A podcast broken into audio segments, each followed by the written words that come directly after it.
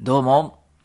モッティこと河合塾数学講師森本正秀です。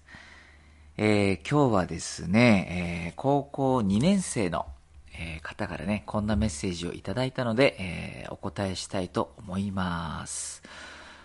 えー模試の数学で解説を見たらなるほどなぁと思うけれど発想できない。共通テストもすでに学習した 1A、2B なのに良い点数を取れなかった。えー高校2年生の方が、えー共通テストも受けてみたけれどっていう、そういうタイミングでのコメントですね。はい。えーまずね、発想ができない、ね、えひらめきが来ないって、え言ってる受験生は多いんですけれど、え大学受験の数学でね、本当に神がかり的なひらめきが必要な問題なんていうのはまずありません。まあ、あったとしてもね、えーそんなのはね、えー点差がつかないです。えーそれはね、えー東大とかでも同じです。えーまあ、神がかり的なひらめきが必要な問題あったとしてもね、東大レベルでも、えー点差はつかないです。そんなには。例えばね、平方完成って、えー習うでしょ？平方完成って、まあ、言われてみれば、そうだなって感じなんだけど、じゃあ、あれをね、えー習う前に自分で思いつくことができたかっていうと、それは無理だよね。うん、ほとんどの人にとっては。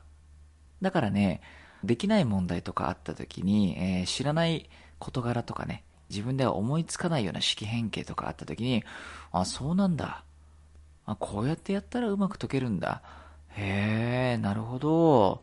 よし、これ覚えとこう。きっとどっかで使えるだろうなって思っておくといいです。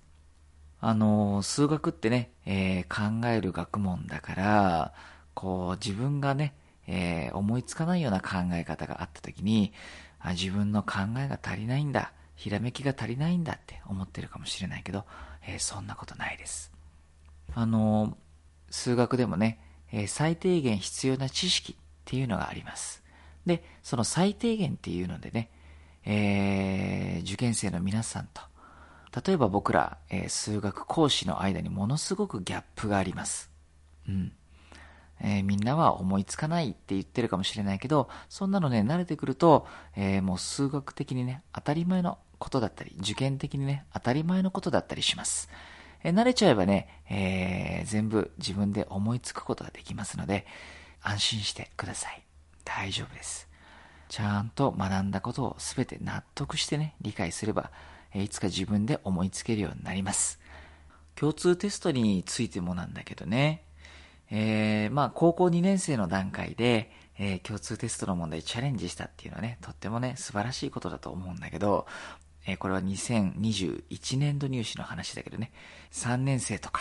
あるいは浪人生たちが一生懸命受験対策をして、平均点が60点ぐらいになってるんで、まあ、高2の段階でね、そんなにできなくても落ち込む必要はないです。それではね、受験勉強頑張ってください。ということで今日の話はこれまでです。